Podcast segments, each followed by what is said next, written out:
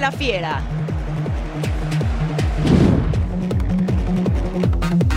Los Pumas por la victoria en territorio tapatío. Un torneo aparte donde todos empezamos de, de cero y no hay rival fácil. Yo creo que Puebla es un rival difícil, es una cancha complicada, pero nosotros afrontar ese partido como lo sabemos hacer, ¿no? El campeón quiere pisar fuerte en la liguilla. Peligro para los merengues en la Champions. Los vaqueros a seguir en plan grande en el emparrillado. Así como nuestro querido Eddie que se codea con los grandes del tenis, pero zapatero tus zapatos. Por eso ya comenzamos con una nueva emisión de Tora Sports.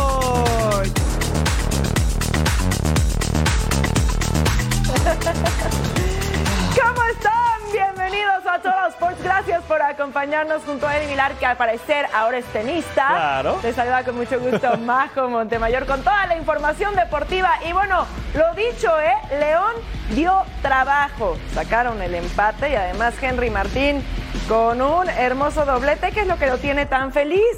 Claro, por eso, ¿verdad? Sí, sí, sí, estoy muy feliz. Oye, a ver, jugar con Carlitos Alcaraz, que la América dé un partidazo, Ah. que todo esté súper bien en el fútbol mexicano. ¿Qué más puedo pedir? Fue un gran día para ti. Pues sí, ya comienza la carrera en esta liguilla de la Apertura 2023.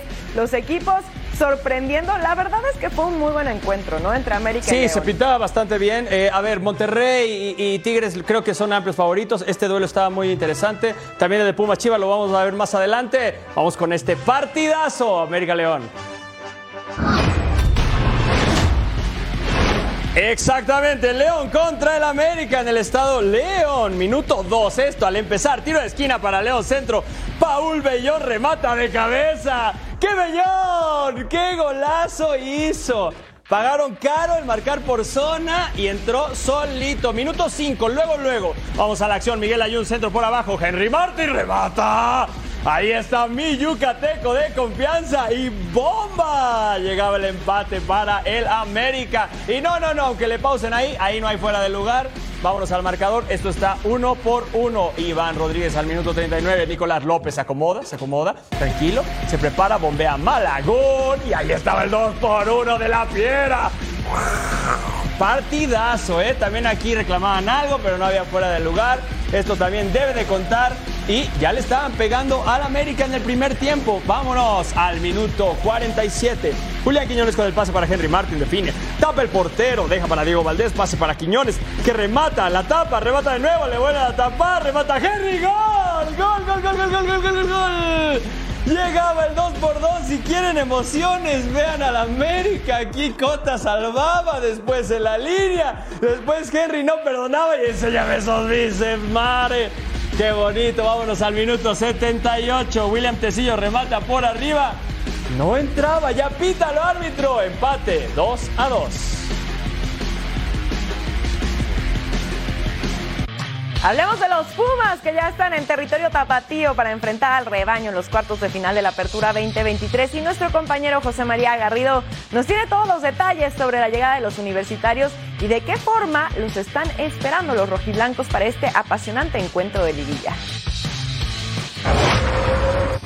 Ya están en Guadalajara. La plantilla de Pumas de la UNAM llegaron esta tarde a destino Tapatío en la espera del compromiso de la noche de este jueves en el Estadio Akron. El equipo universitario llegó prácticamente con equipo completo y dispuestos a regresar a la capital del país con un buen resultado, conociendo desde luego también que el turco Antonio Mohamed no va a regalar un solo espacio en el encuentro de ida para tratar de cerrar en la vuelta en Ciudad Universitaria con una victoria o inclusive con el empate que le daría el boleto con el reglamento en la mano. No olvidar que en los últimos 40 años Pumas tiene muy pocas victorias acá en suelo jalisciense enfrentando al Guadalajara. La última en el 2018 con el equipo entonces dirigido por David Patiño y al equipo rojiblanco le costó un mundo de trabajo. Pumas regresó con la victoria. De entonces a la fecha los universitarios no han ganado en el Estadio Akron enfrentándose al Guadalajara. Chivas también con dudas.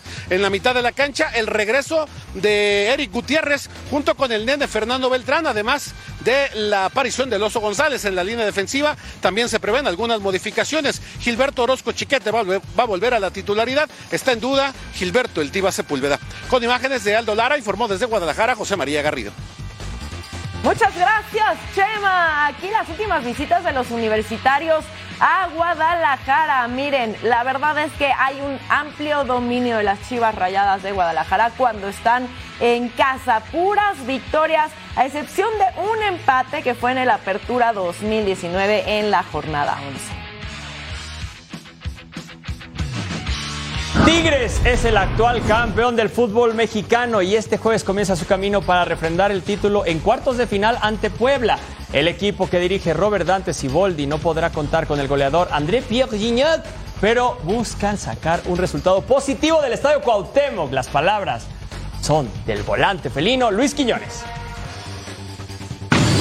Es importante en esta distancia de, de liguilla saber lo que lo que se juega y lo que vamos a afrontar, ¿no? Yo creo que eh, es un torneo aparte donde todos empezamos de, cero y no hay rival fácil. Yo creo que Puebla es un rival difícil, es una cancha complicada, pero nosotros afrontar ese partido como lo sabemos hacer, ¿no? Con mucha seriedad. Eh, el equipo está mentalizado en lo que, en lo que queremos, ¿no? Que, que es volver a avanzar a una final y luchar por el título.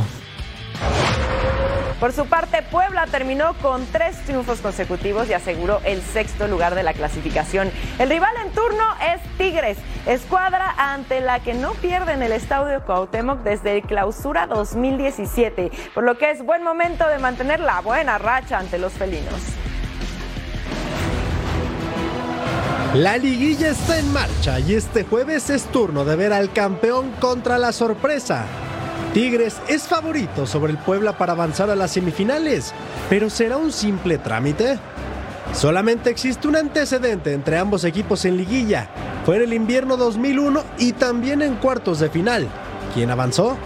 Puebla superó a los felinos con global de 5 a 2 y 22 años después se aferran al recuerdo para eliminar al campeón creer de que, de que, de que simplemente no estamos para, para entrar a la liguilla, pasar en los cuartos de final y ya, y salir a, vacaciones, como lo digo siempre, no, que estamos para competir, porque venimos compitiendo hace un mes y medio, eh, tuvimos que ganar muchos puntos, demasiado, demasiados puntos para estar aquí. Mientras tanto, en San Nicolás no se fían de la franja y van con precaución al Cuauhtémoc, escenario en el que no ganan desde hace seis años. Hace siete meses, Tigres y Puebla se midieron en el repechaje del Clausura 2023. Igual que hoy, los felinos eran favoritos y ganaron por la mínima, pero los camoteros pusieron en aprietos a los felinos. Después de una larga espera, la liguilla está en marcha y el campeón quiere defender su corona. Miren las últimas visitas de los felinos a la franja. Puebla solo tuvo una victoria por cuatro empates. La verdad es que es un compromiso pues bastante, bastante parejo.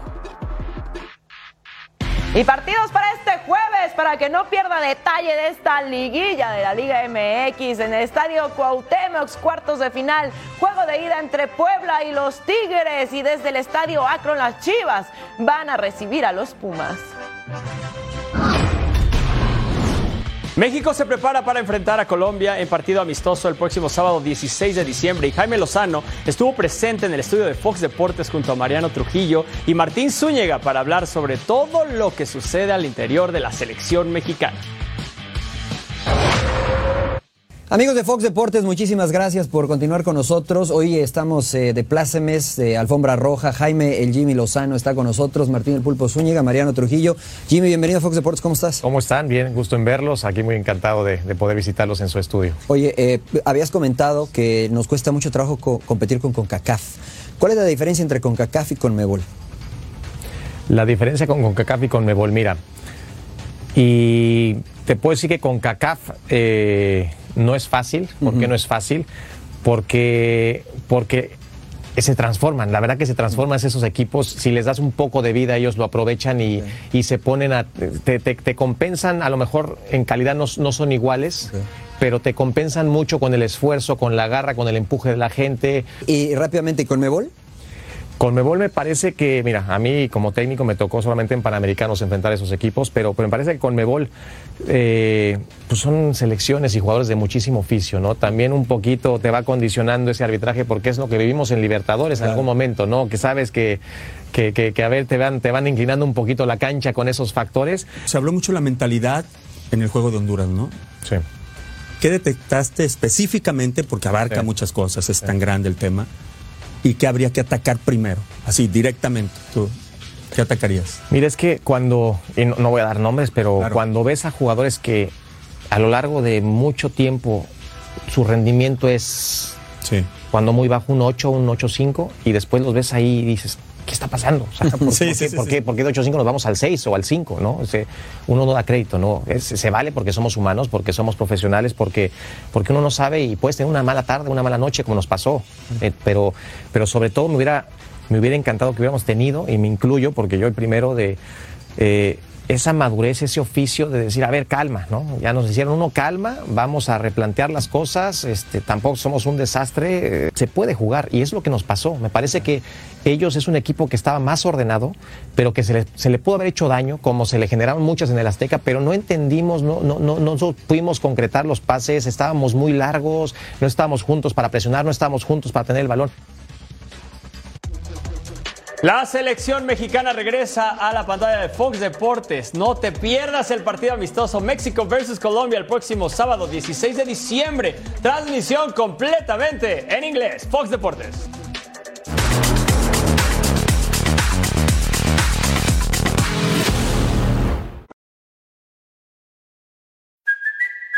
Kaylee Cuoco for Priceline. Ready to go to your happy place for a happy price? Well, why didn't you say so? Just download the Priceline app right now and save up to 60% on hotels. So, whether it's Cousin Kevin's Kazoo concert in Kansas City, go Kevin, or Becky's Bachelorette Bash in Bermuda, you never have to miss a trip ever again. So, download the Priceline app today. Your savings are waiting. Go to your happy place for a happy price. Go to your happy price, Priceline.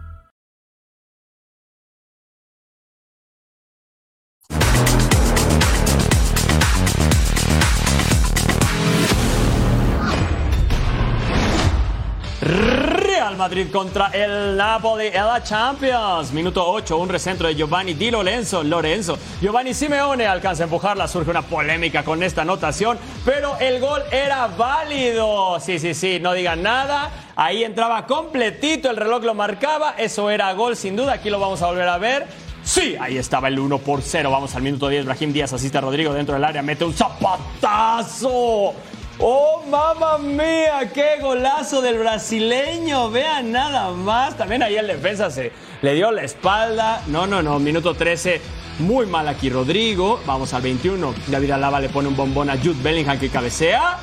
Y golazo a lo Van Persie. El inglés de 20 añitos metió su gol 14 en 14 juegos. ¡Oh, bloody player! Con esto le daba la vuelta el Madrid. Vámonos al minuto 46. André Frank Samo Anguissa y con todo el pie la guardaba. Y esto se empataba 2 por 2. Había mucho partido, querían dar la sorpresa los de Nápoles. Minuto 83, Rudiger asiste a Nick Paz, que saca un disparo de larga distancia. Y esto sí al marcador, qué golazo, es alegría. Tu primer gol, qué bonito y todo, pero el portero te ayudó demasiado. ¿Lo van a ganar? Yo creo que sí lo van a ganar. Todavía una acción más al minuto 90. Esto se va al marcador. Real Madrid 4, Napoli 2. La verdad es que Bellingham sorprende cada día, cada partido. Eh, eh, creo que no solo nosotros, creo que sorprende un poco a todo el mundo. Creo que Bellingham es un, es un regalo para el fútbol, porque no es solo un problema de, obviamente, el entrenador de Real Madrid, lo- los compañeros están encantados con él, la afición está encantada con él, pero creo que todo el mundo del fútbol está encantado de ver un jugador con este potencial, eh, con esta imagen positiva, eh, y ojalá pueda seguir. Derrotas enfrentando a Unión Berlín, que todavía no logra ganar, pero se llevó un punto en Nápoles y cortó la racha de 12 caídas en Europa al 28. Era Álvaro Yaló que remata de cabeza, pero se iba desviado el tiro del delantero español. Lleva dos goles en Champions, quería el tercero al 31. Niacate con la entrada fuerte es expulsado. Te vas a tu casa. Y Braga con esto se quedaba con uno menos. Y eso al 31, al 42. Rusilón con el pase para Robin Gonsens. Controla, define y la manda a guardar el defensa alemán ex del Inter poniendo el 1 a 0 para Unión Berlín al 51. El pase para Álvaro Yaló. Controla y miren ahí en el área le pega y no se queda con las ganas. Ahí está el delantero español ya tres goles y además empataba los cartones. El trazo largo. Falla el defensa, le queda a Roger Fernández, deja para Ricardo Horta que le va a pegar así, pero se iba desviado al final. Braga y Unión Berlín terminan empatando por la mínima y reparten puntos. Miren cómo está el grupo C Real Madrid, líder absoluto con 15 unidades. El Napoli se queda en la segunda posición con 7. Braga con 4, Unión Berlín de sotanero con 2. Y olé, Sevilla contra el PCB. Grupo B, jornada 5. Minuto 21, balón filtrado para Josep N. City. Tiro dentro del área. Tajó Walter Benítez. Muy bien portero. Vamos al minuto 23. Tiro libre, balón al área, desvío de Sergio Ramos. Así, suavecito, marcaba el 1 por 0. Gol número 10.000 en la historia de la Champions. Yo todavía recuerdo ese gol en la final del Madrid en el minuto 92 con 48. ¡Qué bonito! Minuto 38. Balón para Dodi Luque Bacchio. Centro remate de Dibril Sou. Y entraba el gol. Se anulaba por mano previa del propio Sou. Así es que, no, no, no. Esto no iba a contar. Seguía 1 por 0. Minuto 40. Centro remate de Josep N. City. ¡Travesaño! El Sevilla necesita sí o sí esta victoria o se le va a complicar hasta el boleto para la Europa League. Aquí el Chucky Lozano lo intentaba, gran atajada. Después de esta acción salía lastimado el Chucky. Nos vamos a ir al segundo tiempo. Balón largo para Josep. City que bombea aquí y aquí entraba el gol. Esto estaba 2 por 0. Ya pague. Sí, sí, sí, había festejo porque pues esto ya está muy difícil de remontar, a menos de que haya una expulsión o pase algo muy extraño. Vamos a la siguiente acción, minuto 65. Barrida dura de Lucas Ocampo sobre Jorbe Bertsen. Segunda amarilla, se los estaba diciendo, se hace expulsar, falta bastante tonta y e inmediatamente caía este golazo de Ismael Saibari. Qué barbaridad el marroquí de 27 añitos que inició su carrera en Bélgica, les daba el 2 por 1 y había chance, vamos a ver. Al minuto 82, cambio de juego para Jorge Bertes en centro, desvía Nemanja Gure, autogol. Esto ya estaba 2 por 2 y el Sevilla no lo podía creer. Vámonos al minuto 90 más 1. Centro de Bertes, remata Ricardo Pepe. ¡Gol! Festejo bárbaro. PSV lo ganó 3 por 2. Sí, evidentemente, creo que bueno, 60 minutos muy buenos del equipo, muy bueno. En la primera parte nos quedamos cortos con el marcador, podíamos haber salido 2-0, 3-0. En la segunda parte igual, apenas comienza otra vez con situaciones de gol eh, y lo podíamos haber ampliado. Evidentemente hay un antes y un después de, de quedar con 10 jugadores y, y el partido se nos hizo cuesta arriba a este nivel, ¿no? En Champions. Gunners dominan el grupo B con nueve unidades, mientras que el club francés es tercero con cinco puntos. Antes de este encuentro, balón al área, al rebote a Kai Havertz y pone el primero al minuto 12 el delantero alemán de 24 años. Primer gol en Champions. Y iban a haber bastantes por parte de los Gunners. Vámonos hasta el 20. Bucayo saca con la jugada, deja para Gabriel Jesús que entra al área, un par de recortes y la manda a guardar pegadita al poste. El delantero brasileño llegado por 52 millones de euros ponía el 2 por 0 al 22. Balón para Gabriel Martinelli.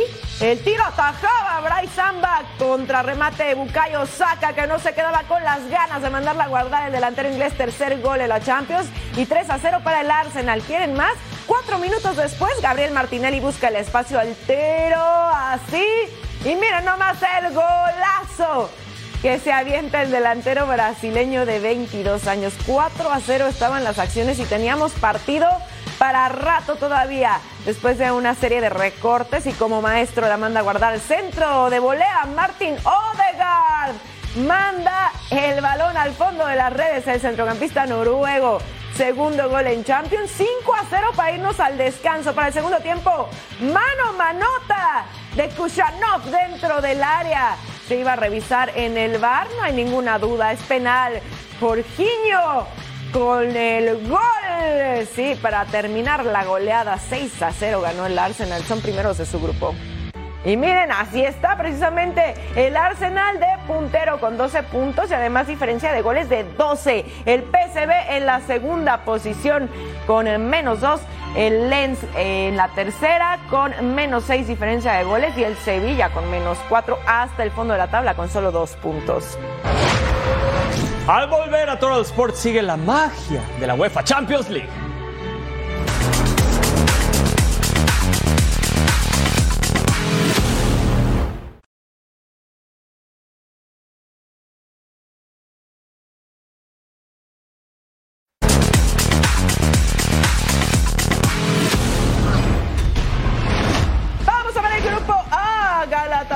Perdió en la jornada anterior ante el Bayern, enfrentando al Manchester, Un- Manchester United que perdió al que Covenham.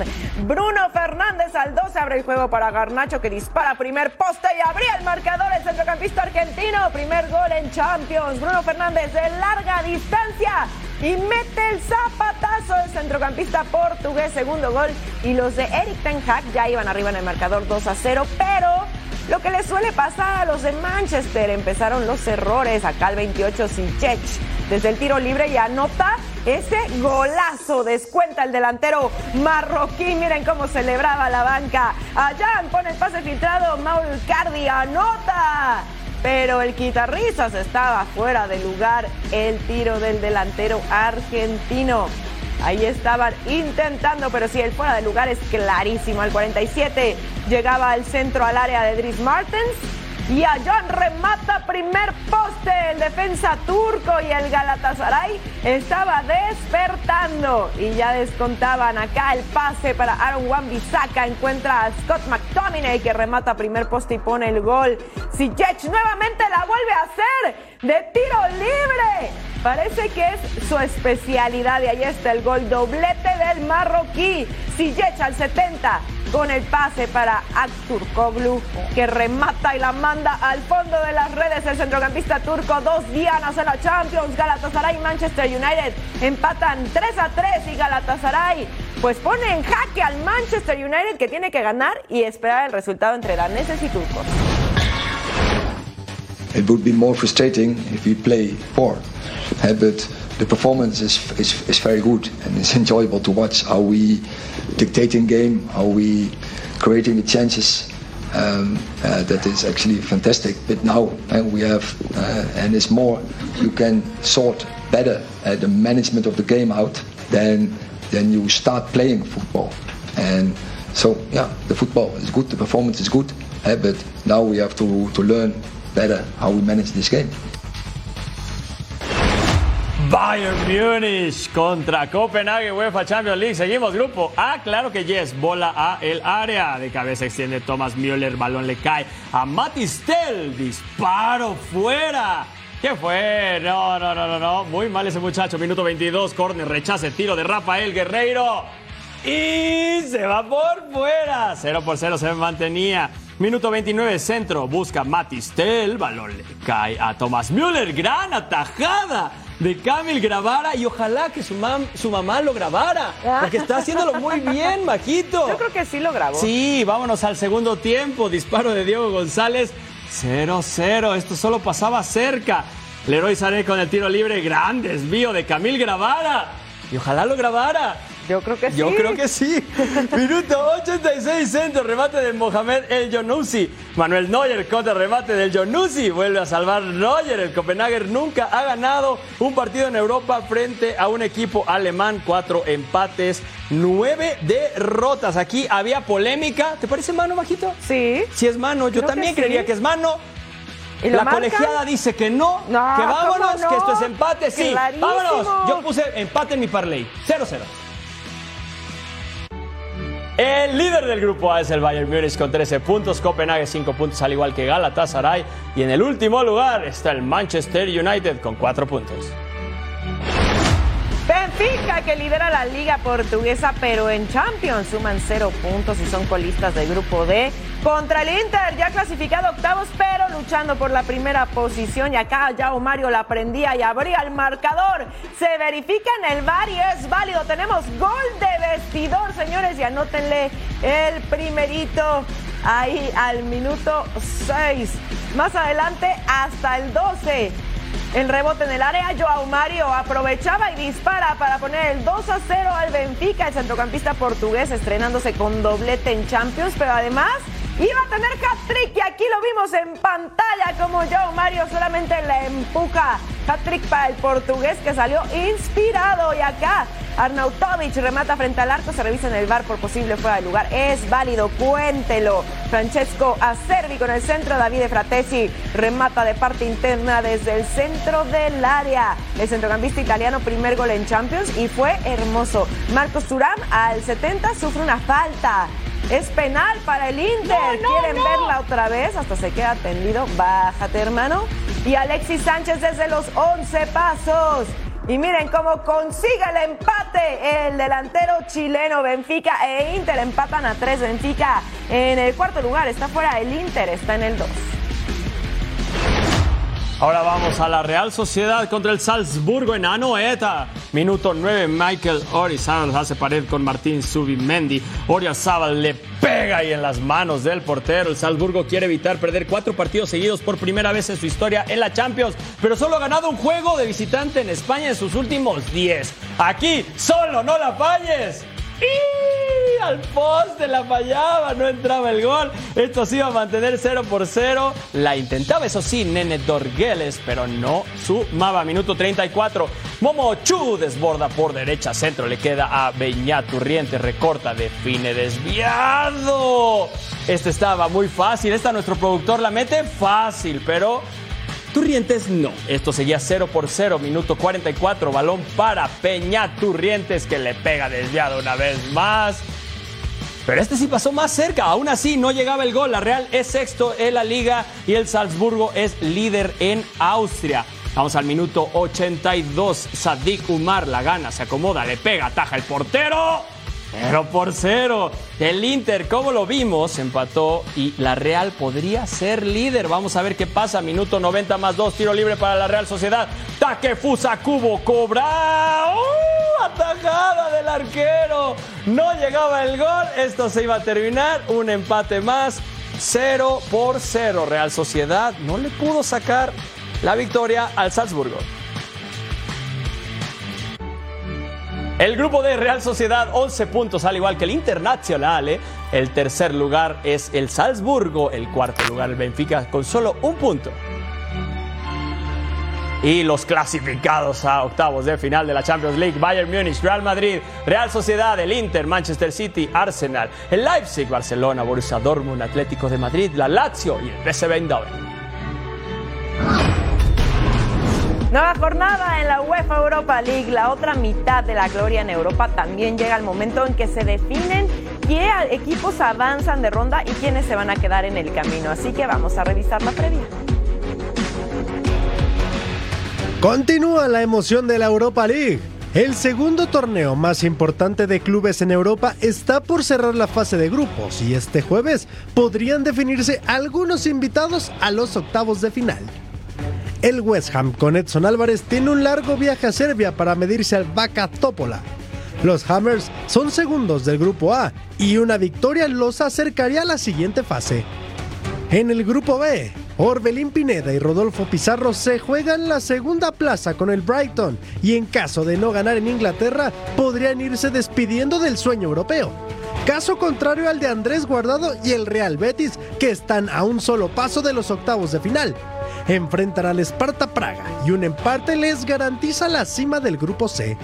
Para mí, si me preguntas, sí es más importante clasificar primero porque se salta una etapa de dos partidos más a, a mediados de semana y contra un equipo poderoso como es el que viene de Champions. El Liverpool no ha sido tan dominante como se esperaba, pero lidera el grupo E con nueve puntos y quiere certificar en casa el boleto a octavos de final ante el modesto Lask de Austria. We have to make sure that this is a European night. That's what I what I expect us to do. A European night, a proper European night at, at Anfield. Really going for it. I will I will line up a team. I, I don't I didn't hear any, anything yet that I cannot. All the others besides the injured players. I will line up a team with fresh legs who will go for it. Too. Y en el grupo F, Stade Ren tiene nueve puntos y le basta con un empate ante el Maccabi Haifa para avanzar a la siguiente ronda. La Roma de José Mourinho pretende seguir adelante, pero debe imponerse en casa ante el Servet para asegurar su boleto a la siguiente ronda. La Europa League espera a su campeón. Equipos históricos y otros con menos tradición pelean por el segundo trono en Europa. Sí, sí, sí, partidos destacados. Esparta Praga contra el Real Betis, el AEK de Atenas contra el Brighton y el Servet contra la Roma. Además, el TSC contra el West Ham, Olympique de Marsella contra el Ajax y el Liverpool contra el. Y recuerden que Total Sports también está en podcast. Si se perdieron por alguna razón el noticiero en vivo, pueden escuchar también y estar informados de todo lo que pasa en el mundo con Majito, con Jorge, con Eric, conmigo, con todos. ¿Es correcto? Correcto. A través de su plataforma digital favorita, descargue el podcast de Total Sports.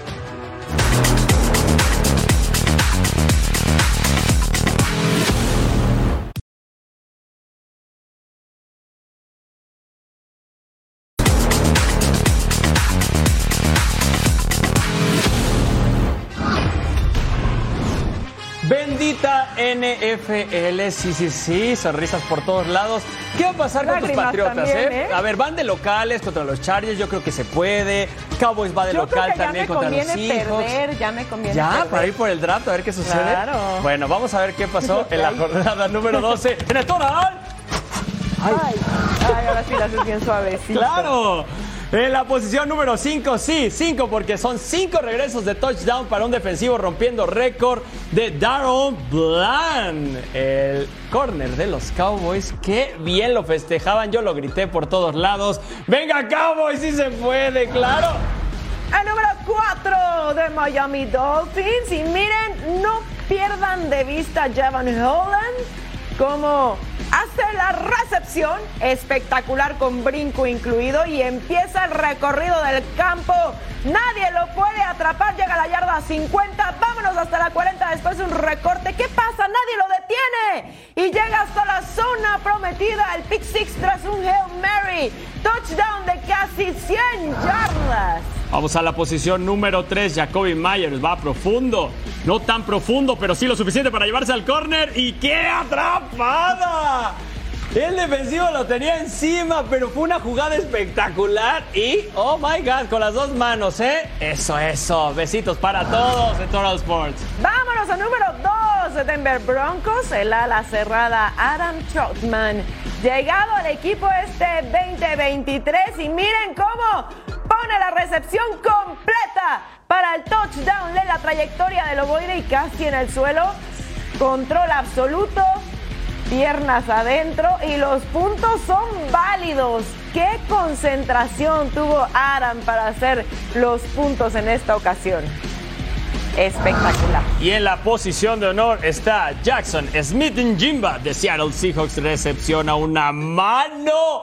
En la carrera el pase se veía adelantado, pero dice, no te preocupes Gino Smith, yo te echo la mano y hago esta atrapada. De todas maneras perdieron los Seahawks y creo que van a perder y después van a volver a perder contra San Francisco, pero qué bonita atrapada. Así está el playoff picture de la conferencia americana al momento como líderes divisionales.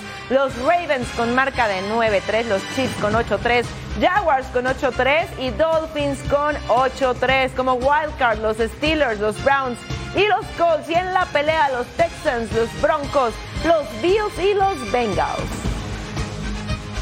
Ahora vamos a ver cómo está la nacional. Líderes divisionales, los Eagles 10-1, 49ers 8-3, Lions 8-3, Falcons con récord perdedor. Y en el wildcard están los Cowboys, Seahawks, Vikings. Y en la pelea todavía están los Packers, los Rams, los Saints y los Bucaneros. Este jueves comienza la semana 13 de la NFL cuando los Seahawks visiten a los Cowboys. Ambos equipos se encuentran en la zona de wildcard y buscarán asegurar su boleto a postemporada con una victoria. Todos los ojos estarán puestos sobre Dak Prescott, quien luce como uno de los candidatos a MVP de la temporada. Aquí tenemos la previa.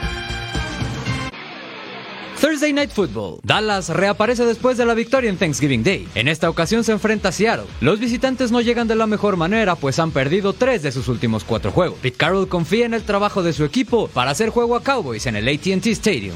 We, we needed to bounce back, and we did. You know, we came back. We had three terrific days uh, here in the VMAC, and, and guys were really up for it. Um, as, as crisp as we've been, and so uh, that was the response that was really obvious. So glad to see it. Cowboys llega con buena racha, cinco victorias en los últimos seis compromisos y quieren seguir con el invicto en casa pese a la experiencia de Carroll que les puede complicar. I respect what the you know what their play style, how they play. I, I think it's consistent. I think when you look at coaches that have coached a long time, you know, you, your your teams, um, you know, have an identity that are that is pretty consistent your time there, and with you know Pete's background being a defensive coach, you know, as far as the way they play, you know, the importance of the run game, you know, I, I think they're definitely doing some unusual things from a formation standpoint. De ganar en Arlington, los Cowboys mejorarían su marca a 9-3, pero seguirían por detrás de los Philadelphia Eagles en la lucha por la cima de la división este de la Nacional. Miren los números que tiene Dak Prescott. ¿Usted cree que son números dignos de un MVP? Bueno, ahí la marca 8-3-0. Porcentaje de completos 70 yardas, 2.935, 23 touchdowns, 6 intercepciones y un rating de 107.4. Así se mueve el mundo del deporte. Quedaron definidas las sedes para los Juegos Olímpicos de Invierno del 2030, que se llevará a cabo en los Alpes franceses como única candidata, además de que Salt Lake City recibirá la edición 2034. Así lo confirmaron las autoridades del Comité Olímpico Internacional. Strong points for the French bid is pretty clear. You have a very long tradition with winter sport and also for hosting uh, winter sport uh, competitions. En la NBA, el propietario de los Mavericks de Dallas, Mark Cuban, estaría muy cerca de llegar a un acuerdo para vender la mayoría de las acciones del equipo a la familia Adelson de Las Vegas. Sin embargo, el empresario de 65 años se mantendría con el control de las operaciones del cuadro tejano. El capitán de la selección de Inglaterra de rugby, Owen Farrell, no será parte del combinado de la Rosa para el Six Nations que se disputará de febrero a marzo del 2024. El delantero Patrick Kane deja la agencia libre y firma un contrato por casi 3 millones de dólares para jugar por una temporada con Detroit Red Wings en la NHL.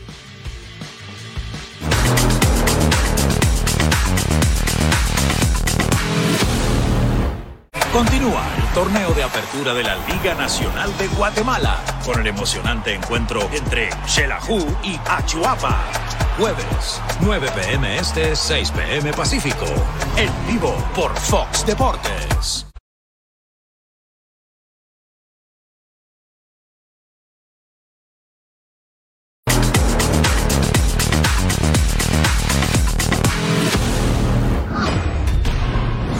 Llegó el momento de definición en la Liga de Expansión. Atlante y Cancún FC son los invitados a la gran final en donde se jugarán el todo por el todo desde el primer minuto. Armando Melgar nos tiene toda la información del día de medios de ambos contendientes al título.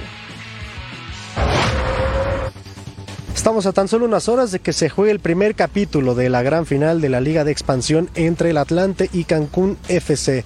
Dos técnicos mexicanos, uno con mayor experiencia, Mario García, y Luis Arce, un técnico mexicano joven con Cancún que está en su primera final con este equipo de Quintana Roo. Ambos entrenadores estuvieron presentes en el día de medios y a pesar de que no pueden conseguir el derecho al ascenso, no pierden la ilusión de estar en el máximo circuito. Escuchemos. Ven nosotros en la lucha de, de, de- de buscar hacer cosas diferentes para estar en primera división. La parte que nos toca, la deportiva, ahí seguimos este, dando, dando de qué hablar, dando gritos, dando lo que sea. O sea, queremos estar en primera división. Venimos con esa energía de, y ese ímpetu de, de estar en estas instancias eh, por primera vez. Como dices, es un equipo joven, pero eso tiene la, la parte positiva de, de ese ímpetu, de esa energía, de, de estar viviendo por primera vez estas cosas y hacer historia. La Liga de Expansión se ha caracterizado por fomentar el crecimiento de los jóvenes mexicanos, pero también han recalado alguno que otro jugador que ha sido figura en la primera división. Ese es el caso del Gallito Vázquez, campeón en primera división con la Fiera y también mundialista con la selección mexicana en Brasil 2014. Hoy está encabezando el proyecto de Cancún FC en esta gran final y esto es lo que nos comenta acerca de esta experiencia. muy contento, agradecido y disfrutando al máximo. Yo creo que el estar en una cancha, eh, las finales, una final más, entonces eso siempre lo he disfrutado al máximo, esa sensación, esa chispa de, que siente uno como jugador, eh, siempre, siempre no se tiene que perder, entonces muy contento. Bueno, pues ahí están las reacciones en este día de medios previo al primer capítulo de la gran final de la Liga de Expansión. Atlante multicampeón y con mucho recorrido en esta categoría ante un equipo de Cancún que quiere marcar su propia historia. Informó desde la Ciudad de México Armando Melgar.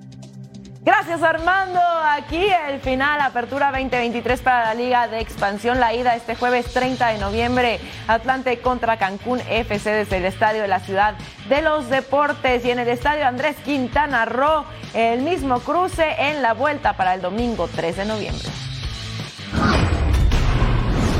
Los rumores del nuevo técnico del Toluca siguen creciendo. Primero era Gabriel Milito, después se cayó la transacción y ahora el rumbo lo tomará Renato Paiva, el estratega portugués. Está prácticamente amarrado para tomar las riendas de los Diablos y solo falta que se oficialice su llegada con el conjunto del Estado de México.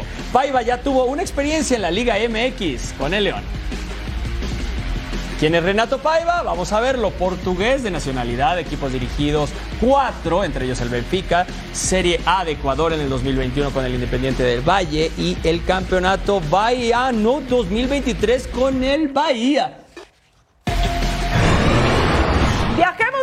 Tenemos partido pendiente de la jornada 3 entre Mallorca que perdió en la fecha anterior ante Atlético de Madrid enfrentando a Cádiz que perdió ante el Real Madrid. Rubén Alcaraz se alistaba para cobrar el tiro libre y pone el gol al 11. Se adelanta el Cádiz. Cortesía del centrocampista español de su primer gol. Dos equipos, por cierto, que solo han cosechado una victoria en todas las jornadas disputadas. Antonio Rayo tira, pero se abría demasiado. Sergi Tarder gira y miren de larga distancia se va a animar y saca el riflazo que roza el travesaño. El tiro del centrocampista español llegado este año por 8 millones de euros. Darder al 39 remata, es atajado. Y Sailarín con el cabezazo. Rozaba solamente el larguero y se quedaba en el aviso. Vámonos al 45. Llegaba el centro al área de Pablo Mafeo. Abdon Prat se alza y cabecea. Y a segundo poste pone el gol. Antes del descanso, el delantero español, cinco goles y ya es el máximo goleador de su equipo, uno a uno. Y volvemos a empezar. Tony Lato al 87, de larga distancia y pasaba así, rozando el larguero. Uno a uno y el equipo del Vasco suma ya nueve jornadas sin ganar. En términos generales, el equipo eh, lo intentó, lo que vino siendo casi todo el año, intentándolo, y no, no hemos tenido premio. Ya sé que se repite casi cada semana esto, si no es un puntito, son dos y tal, pero bueno, no, no nos queda más que seguir en ello. Nosotros, pues llevamos desde que estamos juntos más de 50 partidos que no entramos en descenso, eso te genera siempre cierta tranquilidad porque sabes que, que bueno que estás peleando ahí y seguiremos peleando, no queda más, un partido pendiente, tenemos un puntito más y a seguir buscando la victoria, a ver si se nos da la siguiente semana. El Vasco en problemas, ¿eh? Miren, aquí está la lucha por no descender en la liga. En el 15 Sevilla, en el 16 Cádiz, en el 17 el Mallorca, 18, 19 y 20 Celta de Vigo, Granada y Almería en graves problemas. Y a ver, ¿les gusta vernos? Pueden vernos en Total Sports todos los días en vivo. ¿Les gusta escucharnos? También pueden hacerlo en el podcast. Claro que sí tenemos toda la infor- información. Pueden bajar su app favorita y disfrutar de que si se lo perdieron en la mañana, lo ponen en la tarde mientras están cocinando, lo que sea, y disfrutan de todas las noticias. Claro, para no perder detalle de todo lo que pasa en el mundo deportivo de Total Sports, ahora en podcast también a través de su plataforma favorita.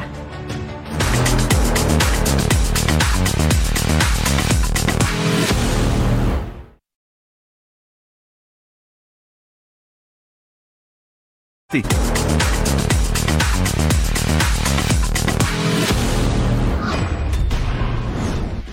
Una noche mágica fue la que se vivió en la monumental Plaza de Toros México para la segunda edición de Tennis Fest, donde el público mexicano se rindió al tenista español Carlos Alcaraz en el primer platillo. La helénica María Zakari dominó sin problemas a Caroline Bosniaki y posteriormente el público recibió como un auténtico ídolo al tenista español Carlos Alcaraz, número 2 del mundo, que por cuarta ocasión en este 2023 se midió el estadounidense Tommy Paul. Se vieron las caras en el Masters de Miami, posteriormente en Toronto y cerraron con el Masters de Cincinnati. Con este partido estará cerrando la temporada 2023 el tenista murciano y aseguró que en 2024 podría ser pareja con Rafael Nadal y soñar con una de las medallas que otorgará el tenis dobles en París 2024. Así se despide Carlos Alcaraz de este 2023 desde la Ciudad de México. Edgar Jiménez. Gracias Edgar. Y la selección mexicana regresa a la pantalla de Fox Deportes. No te pierdas el partido amistoso México versus Colombia el próximo sábado 16 de diciembre. Transmisión completamente en inglés en Fox Deportes. Novedades con Santos y Atlas, ya que estos equipos renovaron su vínculo con la marca deportiva Charlie para que lo siga vistiendo hasta el 2030. Desde la parte directiva, Alejandro Irraragorri, presidente del Consejo de Administración de Orlegui Sports, expresó su satisfacción de seguir en esta aventura en la Liga MX con una compañía que comulga con los mismos valores tanto de laguneros como de rojiblancos. ¿Vamos a la dosis diaria? Necesito Sí, que me digas Necesitas toda la información. que no me puedo perder. Ok, bueno, ahí, les va a todos, ¿eh?